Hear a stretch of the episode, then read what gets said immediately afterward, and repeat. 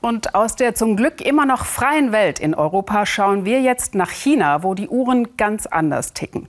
Das gelbe Papier hinter mir ist eine offizielle Bescheinigung. Nicht mehr arm steht drauf.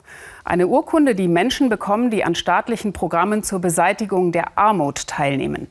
Bis zum Ende des Jahres 2020 soll nach dem Willen des Staatschefs ganz China von der Armut befreit sein, also sozusagen demnächst.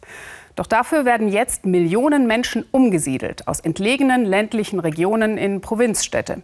Oder sie werden in Fortbildungsmaßnahmen gesteckt nach der Devise aus Bauer mache Nudelkoch. Tamara Antoni und Daniel Satra berichten. Fließend Wasser gibt es bei Li Mingqing nicht. Er und seine Familie haben nur das Nötigste zum Leben. Kartoffeln und Mais baut der 23-jährige Li auf den kleinen Feldern in den Hügeln an. Die Mingqings im Westen Chinas gehören zu den über 16 Millionen Chinesen in absoluter Armut. Doch Li Mingqing soll es einmal besser gehen als seinen Eltern. Darum macht er nun eine Ausbildung zum Nudelsuppenkoch. Heute kümmert er sich um die Brühe für die Suppe. Später soll er lernen, die landestypischen Bandnudeln herzustellen. Der Dorfvorsteher hat mir von dem Ausbildungsprogramm erzählt. Ich wollte mitmachen, weil meine Familie arm ist und ich hier in der Ausbildung was lerne und verdiene. Ich gebe jetzt meinen Eltern etwas Geld.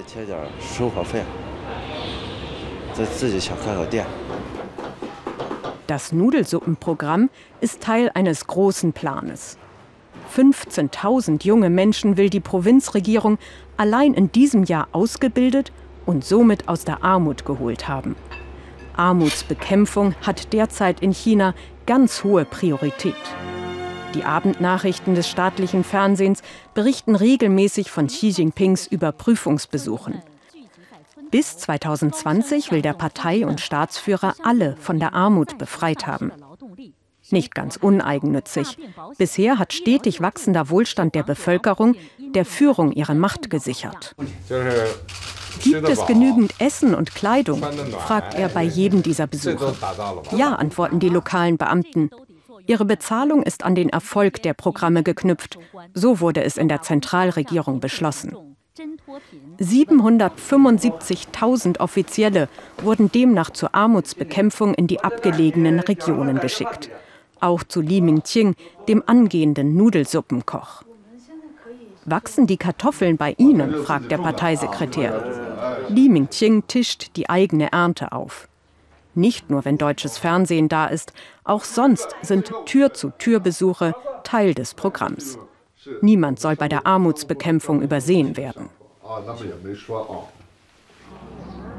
Den Kampf gegen Armut führt die Kommunistische Partei auch mit Beton.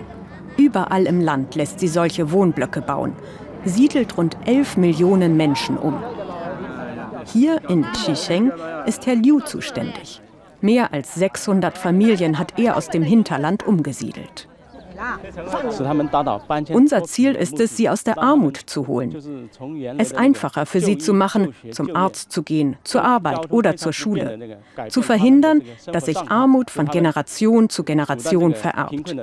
Und dafür zu sorgen, dass sie Wohlstand erlangen. Lei Wei-Shu hat daher nun Einbauküche, zwei Zimmer und Balkon. Und dank massiver Subventionen von der Zentralregierung in Peking und der Provinz alles für einen Kaufpreis von umgerechnet nur 1300 Euro. Das Geld haben ihr Verwandte geliehen. Vorher in den Bergen habe ich Gemüse angebaut und Feuerholz geschlagen. Geld brauchte ich gar nicht. In der Stadt zu leben heißt aber Ausgaben für Gas und anderes. Da steigen die Lebenshaltungskosten.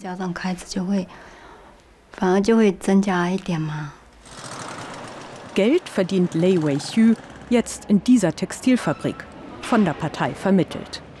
Wie glücklich sie über die Umsiedlung ist? Offen sprechen kann sie nicht.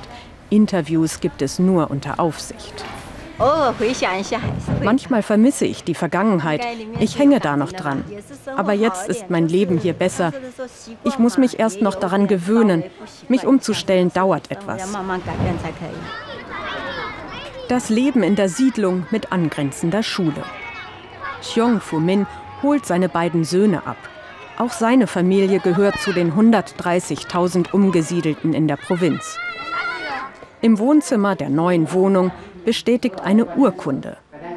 Offiziell nicht mehr arm. Seit März.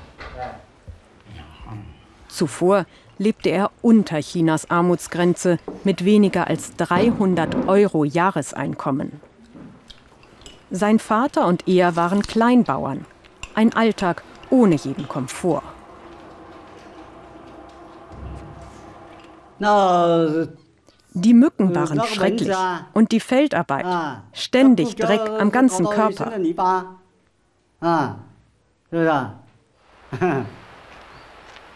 Die alte Heimat.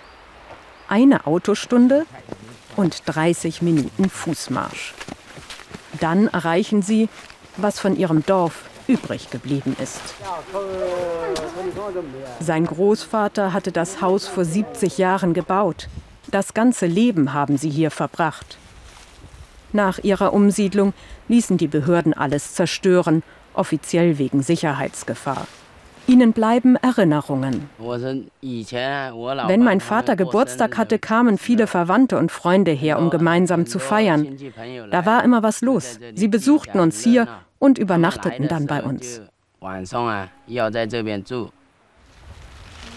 Doch das ist Vergangenheit. Statt Altes zu bewahren, verlangt Peking Fortschritt um jeden Preis.